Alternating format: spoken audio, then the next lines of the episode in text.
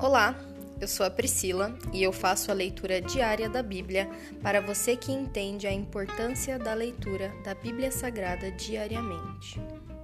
Que Deus esteja com todos.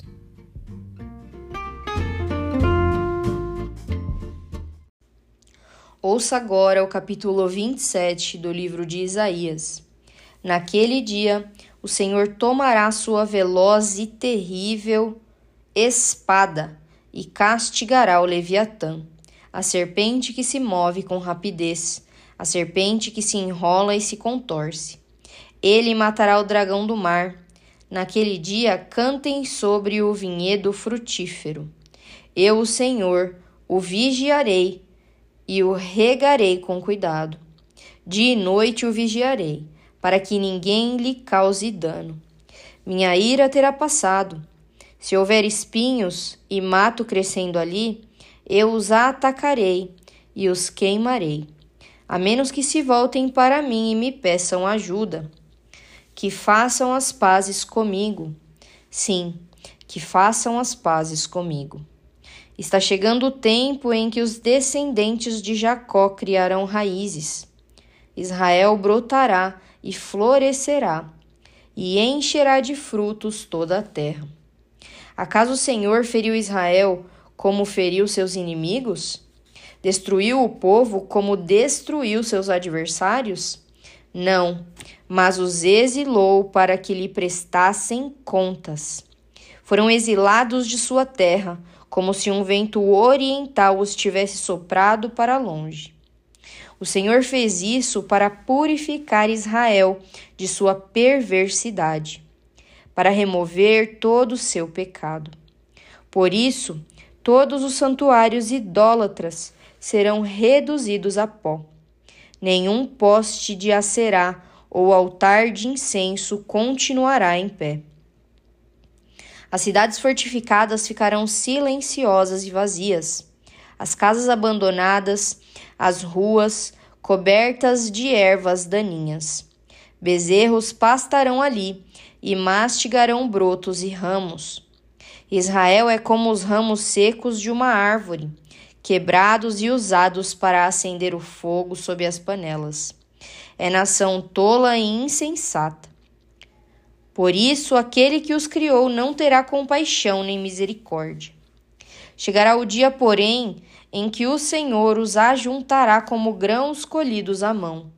Um por um, ele os reunirá desde o rio Eufrates no leste até o ribeiro do Egito no oeste. Naquele dia soará a grande trombeta.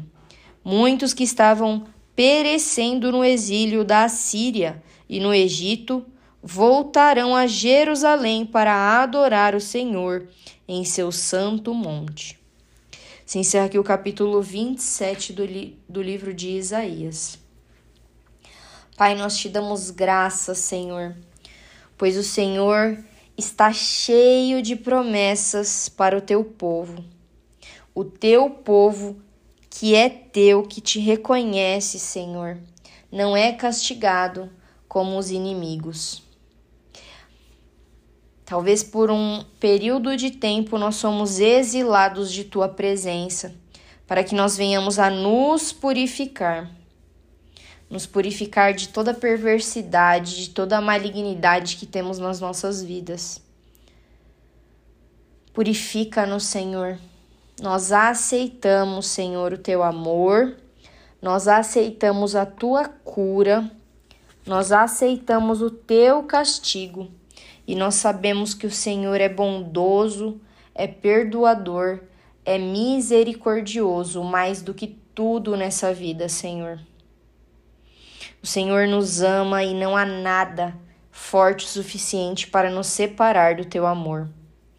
Nós honramos o teu nome, Senhor, e hoje nós te pedimos, Senhor, dá-nos o arrependimento que nós precisamos para as nossas vidas, Senhor. Nós te pedimos, Senhor, quebra as correntes e dá-nos o poder que está em tuas mãos, Senhor. Para que nós possamos nos purificar dos nossos pecados, nos arrependermos e estarmos plenamente, Senhor, na tua presença, que é o lugar onde nós jamais deveríamos ter saído. Nós te amamos porque o Senhor nos alcançou. Nós te amamos e nós engrandecemos o teu nome hoje e sempre.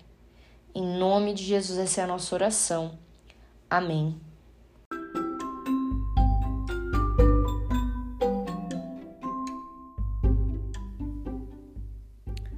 Você acabou de ouvir o Dali Bíblia, o podcast da tua leitura diária da palavra do Senhor.